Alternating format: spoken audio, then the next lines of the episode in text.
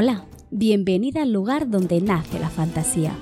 Adelante, no te quedes en la puerta. Entra y siéntate. Hoy vamos a hablar del mito de Urano y Gea.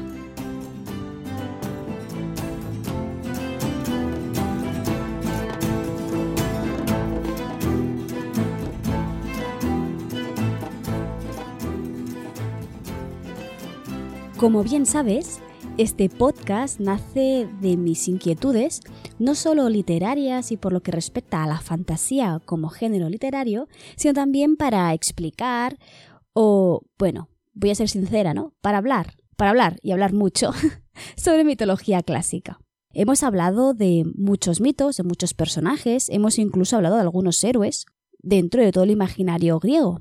Pero ya llevaba un tiempo sintiendo la necesidad de ordenar un poco la mitología que te estoy explicando, ¿no? O de la que te estoy trayendo los diferentes episodios. Si bien es cierto, he decidido empezar por aquellos mitos que tal vez llaman más la atención o que son más jugosos, ¿no? De los que se puede sacar más chicha, sí que es cierto que necesito, ¿no? Explicarte uno de los mitos más importantes, no ya dentro de la cultura griega, sino en general. Porque tenemos que entender, ¿no? Aunque creo que es algo que seguro que ya haces, ¿no? Teniendo en cuenta que te gusta esa temática, que es que la mitología servía en un tiempo más arcaico, ¿no?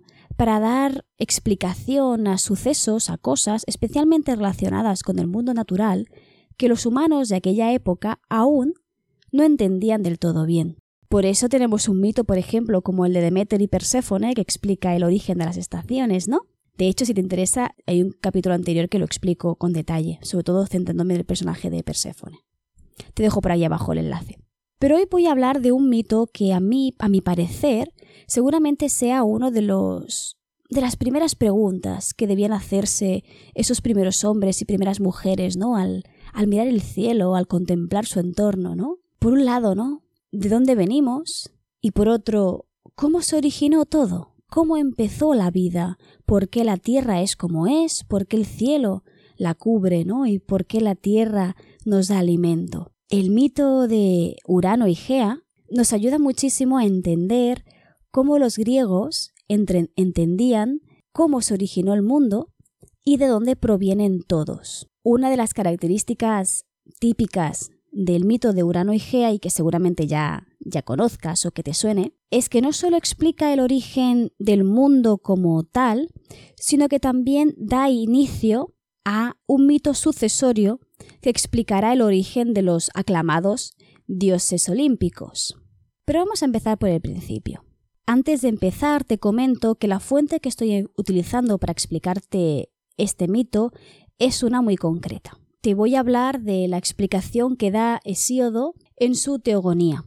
Si bien es cierto que en algunos puntos te aclararé otras posibles interpretaciones o otras formas de entender lo que sucede en el mito o los propios personajes, la base sobre la que voy a levantar todo el programa es ese texto original. Por lo tanto, vamos a responder a la primera pregunta. ¿Cómo se origina el mundo? ¿Cómo empieza la vida? ¿Cuáles fueron los primeros dioses? Hesíodo nos da una respuesta muy sencilla. Al principio todo era caos.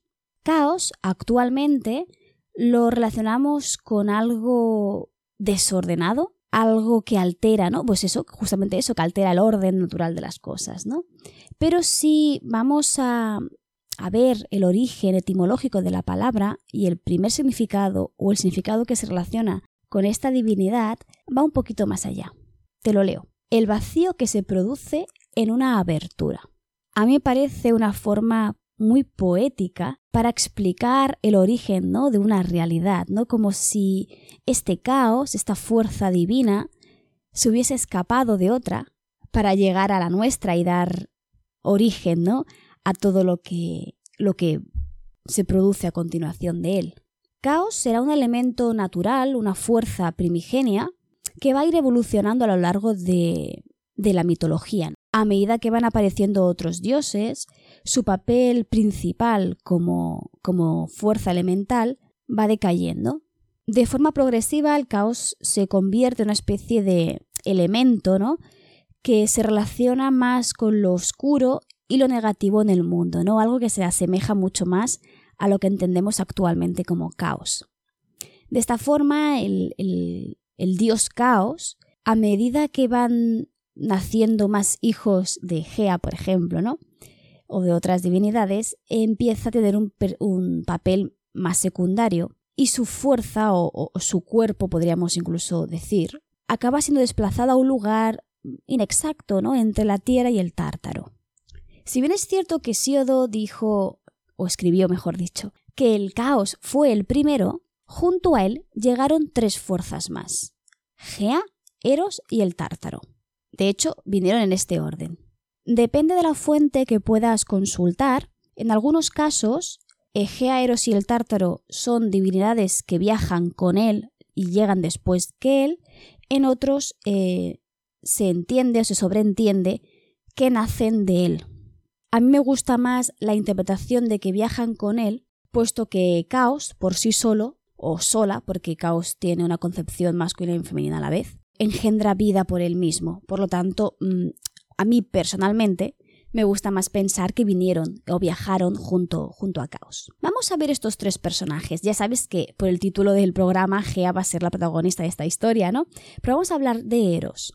Si te hablo de Eros, seguramente te venga a la cabeza el niño con alas que tira flechas para enamorar a la gente, ¿no? Ese, ese niño caprichoso, juguetón, que se dedica a enamorar, ¿no? A, a mortales y a dioses por igual. Pero en esta primera aparición de Eros no se juega con esa imagen. De hecho, la divinidad llamada Eros va evolucionando muchísimo con el paso de los siglos. Seguramente dedique un episodio entero hablar sobre él, porque es un dios muy muy peculiar, pero eh, sintetizando y explicándote solo lo básico para que entiendas el mito de Gea y Urano, Eros en el origen del mundo se entiende como una fuerza o más que fuerza, una personificación del deseo. Es la fuerza que va a empujar a los demás dioses a tener descendencia. Una particularidad de las divinidades, al menos de estas primigenias, que pueden tener hijos sin ningún tipo de intervención externa. ¿Vale? ahora veremos varios ejemplos. Como decía, ¿no? Esta imagen de Eros poco a poco se va infantilizando, convirtiéndose en niño juguetón, hasta convertirse en el actual dios, dios del amor, ¿vale? Pero seguramente te traiga un capítulo entero para hablar de él porque es muy, muy curioso, ¿no? Cómo se ha girado este, esta divinidad ancestral. Sigamos. El segundo compañero de Gea es el tártaro. De aquí tenemos que tener un poco la, la mente abierta porque en estas, estas fuerzas elementales representan a la vez una fuerza divina, pero también un espacio más o menos físico, ¿vale? Egea es la Tierra en sí, es decir, es el planeta Tierra, ¿vale? Por lo tanto, su cuerpo es la Tierra, que ya hablaremos, hablaremos de ella más adelante, ¿no? El Tártaro, en cambio, es em, una región del universo. Concretamente es la inferior a todas ellas. Digamos que debajo de Egea está el Tártaro. El Tártaro se usará a posterior y ya te lo explicaré más adelante, como eh, prisión para esos dioses que han sido desterrados por, alguna razón. Si has leído mitología o has, eh, bueno, eres una persona curiosa y has ido aprendiendo sobre mitología, seguramente relaciones de forma bastante directa el tártaro con el Hades, el infierno griego. En un origen, el tártaro y el Hades eran dos cosas diferentes. El tártaro es esa fuerza, esa divinidad primogénea, ¿no? En ese sentido. Y el Hades es ese lugar donde descansan o no los muertos. ¿Qué sucede? Que con el paso de los años, como son dos conceptos muy parecidos, porque uno aprisiona a dioses desterrados, el otro da cobijo a almas, y, como sabes, algunas de ellas sufriendo distintos castigos por parte de los dioses, con el paso de los años se acaban equiparando y se acaba diciendo que el tártaro forma parte del Hades. Es decir, en otras palabras, que dentro de Hades hay, existe también el tártaro, que es eh, la prisión de los dioses desterrados. Será a partir de estas divinidades, especialmente Egea, pero también Caos. A partir de ellos dos se desencadenan tres grandes familias divinas. Como he dicho antes, tanto Caos como Gea engendran vida nueva sin ningún tipo de intervención eh, masculina. Caos engendra la primera familia y es una familia muy particular porque se la llama una familia oscura, porque engendra a Nix, que representa la noche, y Nix por sí misma engendrará más hijos. Es muy probable que acabe hablándote de, esta familia más adelante porque la verdad es que es bastante interesante y se puede jugar muchísimo dentro de, de fantasía con ellos. Gea, nuestra protagonista, creará dos familias diferentes. Por un lado tendrá dos hijos y con esos mismos hijos tendrá eh, nietos y hijos. Bueno, tienes que tener en cuenta que la mitología grecorromana esto es muy habitual, ¿vale? Por lo tanto, hija, tendrá a Ponto y a Urano y con ellos tendrá varios hijos. De esta forma, Gea engendra la familia con Ponto, diríamos, y la familia con Urano. Antes de empezar a hablar de los hijos y los hijos barra nietos, vamos a hablar de Gea. ¿Quién es Gea? ¿Cómo se la representa? ¿Cómo se la veneraba? Gea no deja de ser la madre tierra, ¿no? Esa concepción ancestral, arcaica que vemos representadas en prácticamente todas las mitologías. Es esa primera divinidad que engendra la vida, tal y como la conocemos, ¿no? Tanto la vida natural es decir, vegetales y animales, ¿no? como eh, las primeras divinidades. Gea no solo representa la naturaleza como tal, sino que es ella misma la naturaleza. Es decir, para que lo entiendas, tienes que pensar que en aquella época, en el momento de este mito en concreto, se creía que eh, la Tierra era un disco, se entendía que Gea eh, era ese cuerpo, ¿no? Ese disco. Si bien es cierto que los griegos fueron muy, muy precoces en averiguar que la, pues, que la Tierra es esférica, ¿no? De hecho, lo hicieron en el siglo V antes de Cristo. Eh, bueno, a pesar de esto, continuaron manteniendo la idea de que Gea, el cuerpo de la divinidad, era la propia Tierra, ¿no? Solo que luego de ser un disco, pues ahora era una forma esférica y ya está. Sí que es cierto, y esto si, si has leído o si conoces algunos mitos, que muchas veces Gea adquiere un cuerpo físico, un cuerpo físico que se asemeja mucho a una humana. Esto sucede mucho en algunos mitos de los que tienen que entregar algo o que simplemente se aparece con esa forma. Aún así, el imaginario general y esto se ve muchísimo en las creencias propias de la época, lo que se ve representado ¿no? en las obras literarias, es que su cuerpo físico era la propia tierra. Por mucho que pudiera escaparse un momento ¿no? y salir como humana, su cuerpo como tal era la tierra. En diferentes obras literarias, especialmente las poéticas dedicadas a, a los dioses, de hecho, una referencia bastante importante sería el himno homérico a Gea, que a pesar que se llame homérico, no lo escribió Homero. En esta obra en concreto, en esta, composición poética, se la nombra la madre de todos. De hecho, analizando y comprobando y contrastando diferentes fuentes de la época, siempre se la ha considerado como el ser más antiguo en ocuparse de alimentar a las criaturas vivientes, ¿no? tanto los animales como los propios humanos. De hecho, no solo los alimentaba, sino que se le invoca muy habitualmente para pedir prosperidad, sobre todo relacionado con los cultivos, ¿no? Por, por lógica. Si bien es cierto que Gea no tiene un culto concreto, o al menos no, no lo conocemos, sí que es cierto que es una divinidad que estaba muy inculcada, ¿no? Una divinidad muy importante en la vida más cotidiana. Un ejemplo muy tonto es que en diferentes obras literarias vemos como los personajes juran por Gea. Y esto lo hacen, y de hecho se explica bastante, de forma bastante bonita, que es que ninguna mentira puede ocultársele a la propia tierra, ¿no? Es, le pasa algo muy parecido como a, Helios, que sería el sol, ¿no? E, Helios todo lo ve. Lo mismo le pasa a Gea, puesto que todo lo que sucede sucede encima de, de ella misma, ¿no? Por lo tanto, una de las cosas bastante habituales que podemos encontrar es que se jura por, por ella. Como te he comentado al principio, origina dos familias divinas. Primero, sin ningún tipo de intervención masculina, se autoembarazó y tuvo dos hijos, Ponto y Urano. Ponto representa el mar y Urano representa el cielo. Como puedes ver, me parece muy bonito, ¿no? Ver que es la propia Tierra quien pare al mar, pero también al cielo. Vamos con el primero que será el menos importante.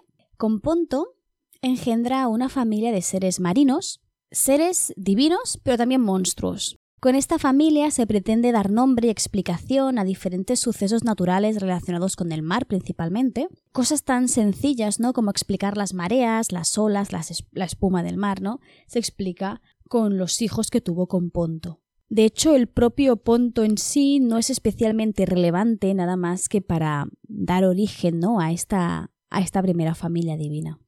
De nuevo, tanto con Ponto como con Urano, el cuerpo físico de estas divinidades más eh, primigenias, ¿no? Más, más arcaicas, son el propio mar y el propio cielo. Es decir, Ponto era la totalidad del mar y Urano era ese cielo que cubría la tierra y la protegía ¿no? de, de lo que había por encima de ella. Vamos a la relación que tuvo eh, Gea con su hijo barra marido Urano, porque fue una relación muy, muy compleja y también muy interesante para poder trabajar la mitología y sobre todo la psicología de los personajes en la propia mitología. He dicho marido porque el mito de Urano y Gea nos explica la historia de la primera pareja divina dentro de la mitología grecorromana. Como te he comentado justo al principio, la relación entre mito y Urano da pie a un mito sucesorio. ¿Esto qué quiere decir? A ver, en palabras más, más coloquiales,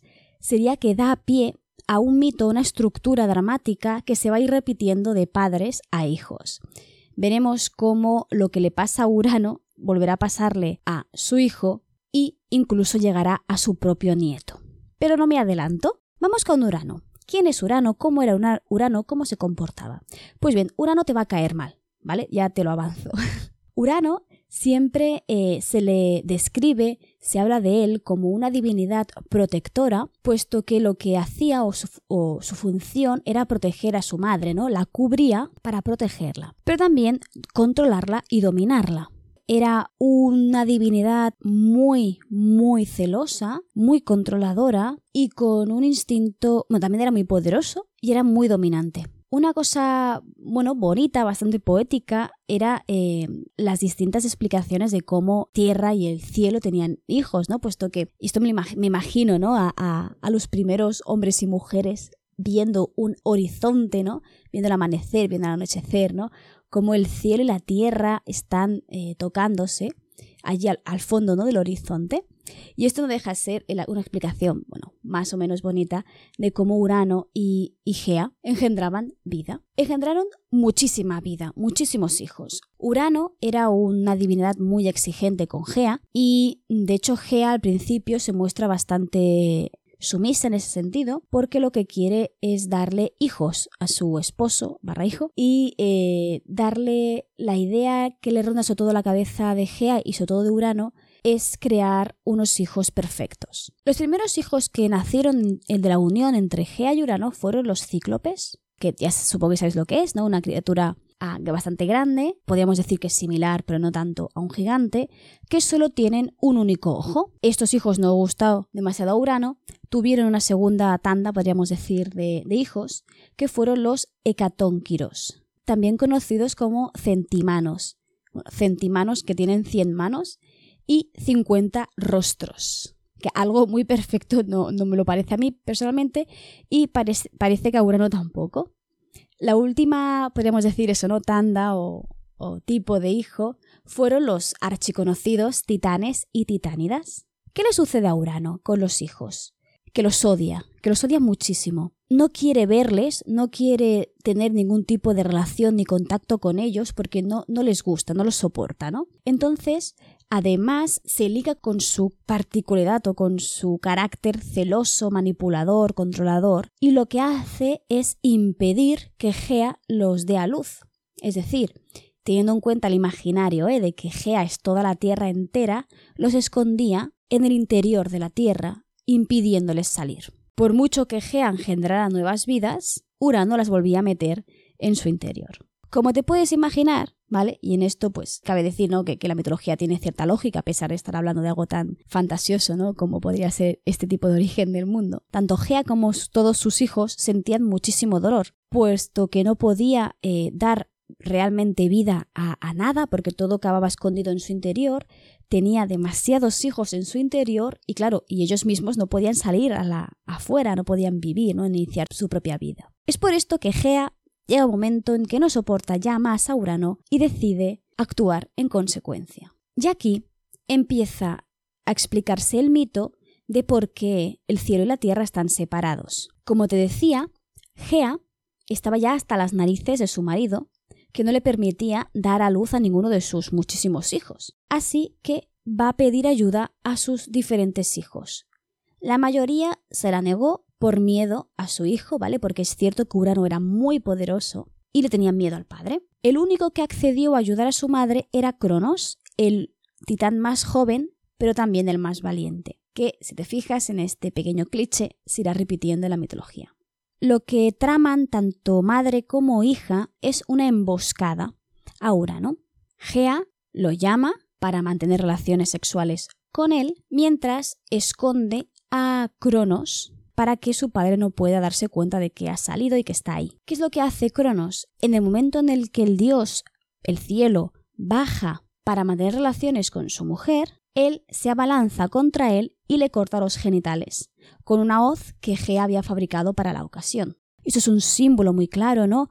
Cronos corta la virilidad, lo que le da fuerza a Urano. Obviamente es una visión un poco ¿vale? antigua de, lo que da fuerza a alguien y de lo que le hace ser hombre y ta ta ta tal, bla bla bla, bla ¿vale? Obviamente no, no voy a hacer una lectura actual de un mito tan antiguo, ¿vale? Pero por si acaso. ¿Qué, qué hará Cronos con los genitales de su padre? Lanzarlos, ¿vale?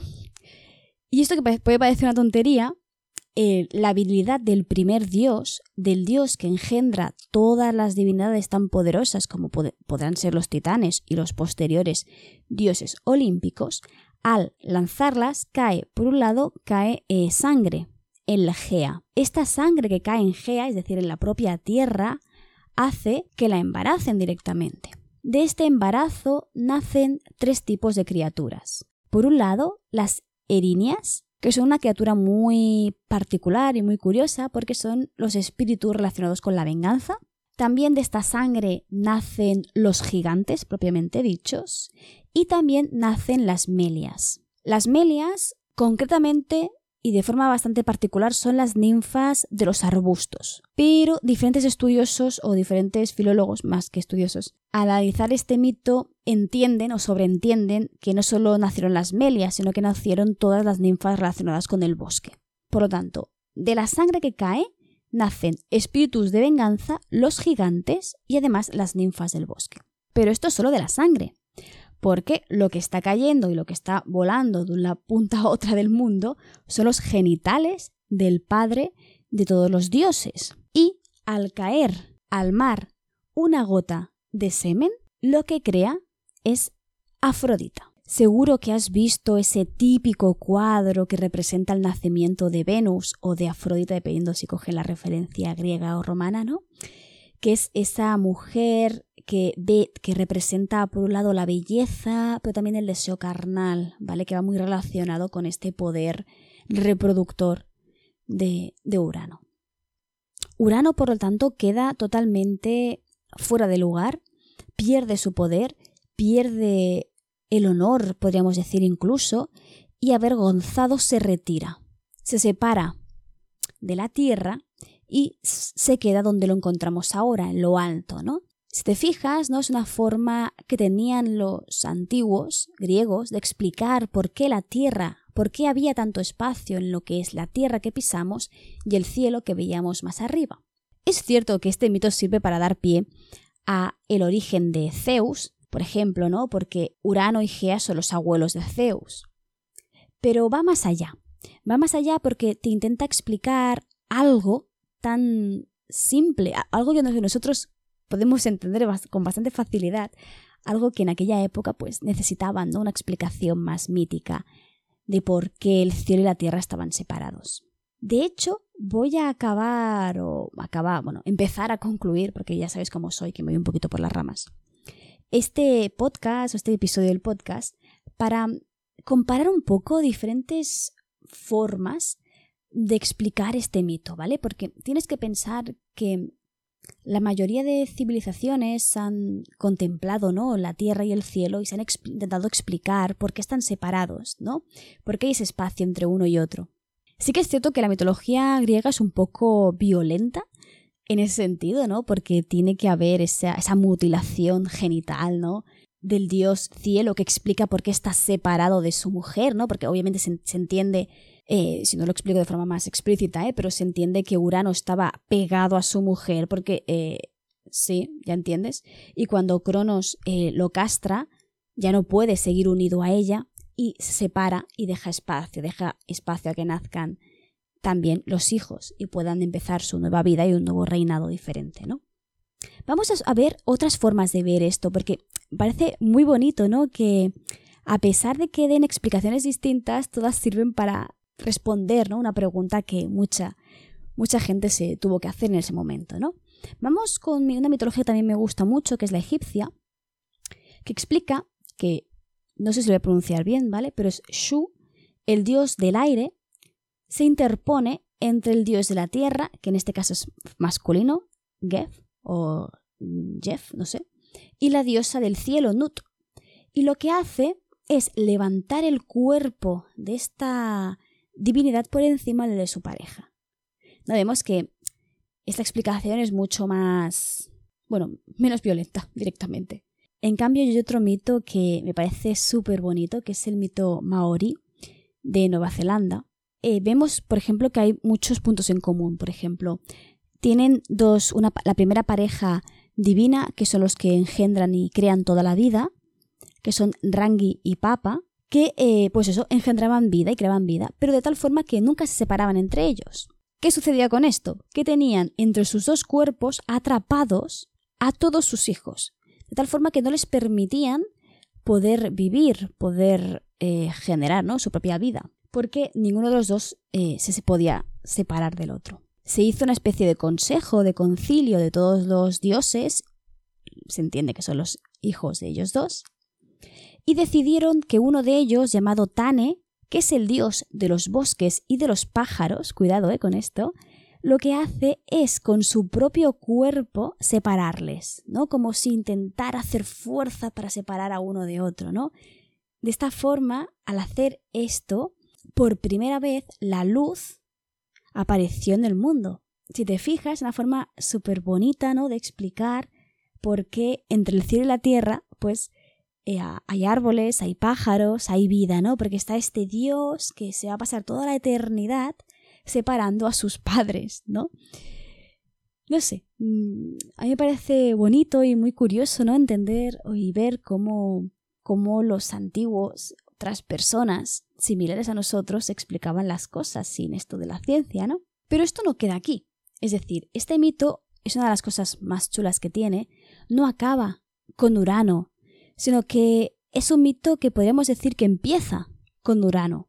Porque si bien es cierto que queda muy bien explicado el por qué el cielo y la tierra están separados, también explica el origen del mar y muchas cosas, lo importante es el final.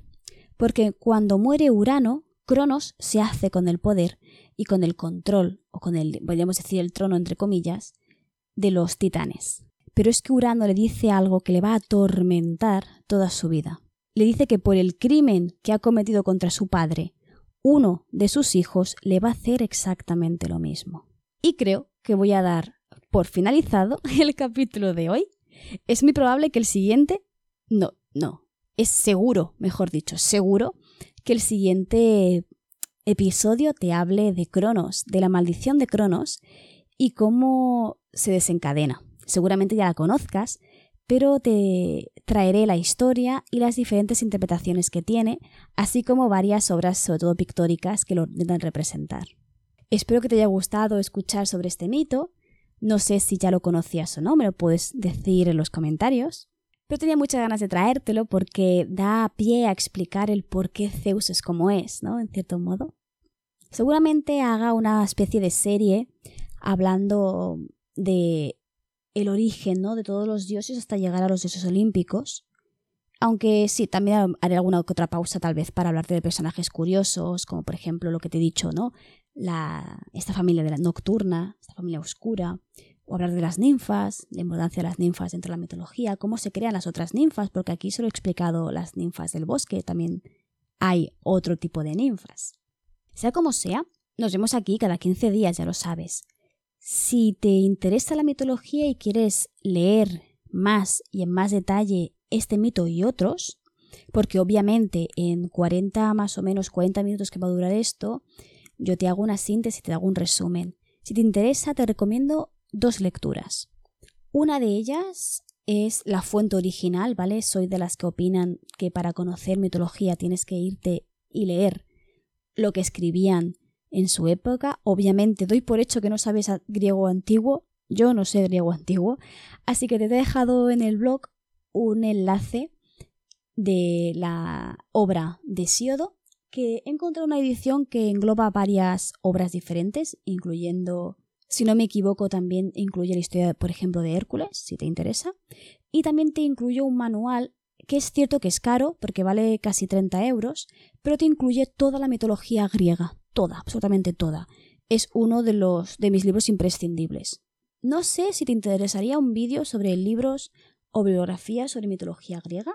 Si te interesa, dímelo, porque me, lo planteo. A mí me parece que algo, puede ser algo aburrido, pero bueno, si te interesa, tal vez pueda, a lo mejor no un podcast, pero pues sí que voy a traértelo en una newsletter, por ejemplo. Te recuerdo que en mi caso particular trabajo con eh, enlaces de afiliado de Amazon, por lo que si te interesa leerte estas obras o tenerlas, si las compras con mi enlace, a ti no te cuesta nada, pero Amazon me da unos centimillos para que este proyecto pueda seguir adelante. Para acabar te recuerdo que te puedes suscribir a mi newsletter si te gusta la mitología grecorromana y por casualidad también eres escritor o escritora puesto que cada 15 días, que de hecho es la semana que no hay podcast, envío newsletter, siempre eh, te traigo algún tipo de consejo o experiencia dentro del mundo de la escritura, dentro del mundo de la literatura fantástica.